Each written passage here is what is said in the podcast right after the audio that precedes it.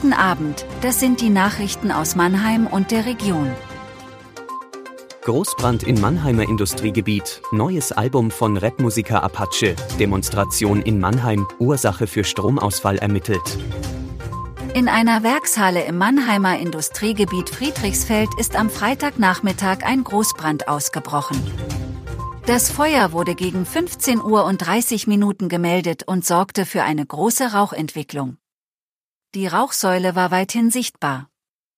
Zum Redaktionsschluss dieses Podcasts war die Feuerwehr noch im Einsatz. Über verletzte Personen gab es bislang keine Informationen.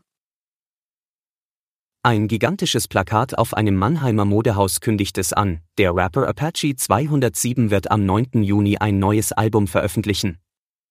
Heißen soll es Gartenstadt nach dem Ludwigshafener Stadtteil, in dem der Künstler aufgewachsen ist. Geboren wurde er in Mannheim. Nach dem Nummer 1 Album Treppenhaus und weiteren Alben wird Gartenstadt die vierte größere Veröffentlichung sein.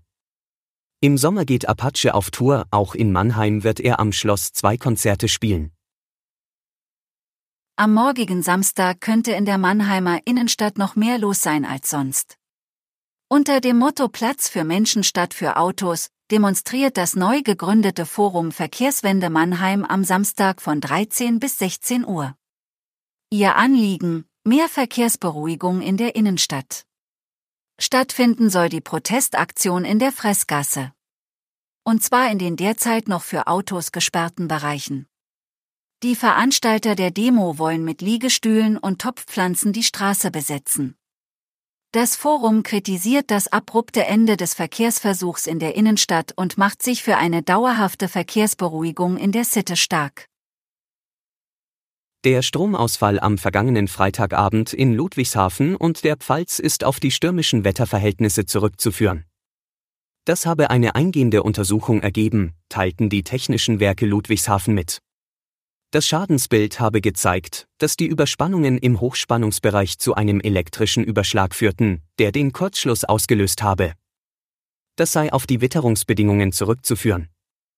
Fremdeinwirkung kann die TWL ausschließen. Der betroffene Schalter befinde sich in einem hochgesicherten Bereich.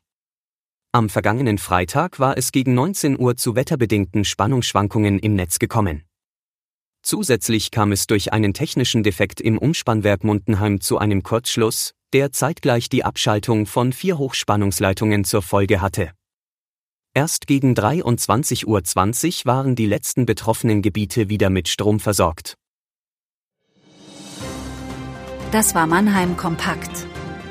Jeden Montag bis Freitag ab 17.30 Uhr auf allen gängigen Podcast-Plattformen.